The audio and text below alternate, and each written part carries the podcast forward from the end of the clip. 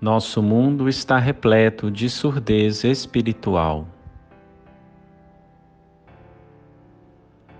Nosso mundo está repleto de surdez espiritual que alcançou proporções épicas e está derrotando os planos do Espírito Santo.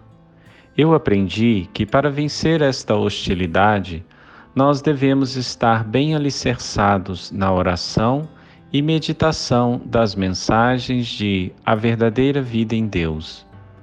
É muito difícil sobreviver em uma jornada de fé neste mundo sem as graças abundantes que são derramadas sobre nós através dessas mensagens. Davi César, Brasil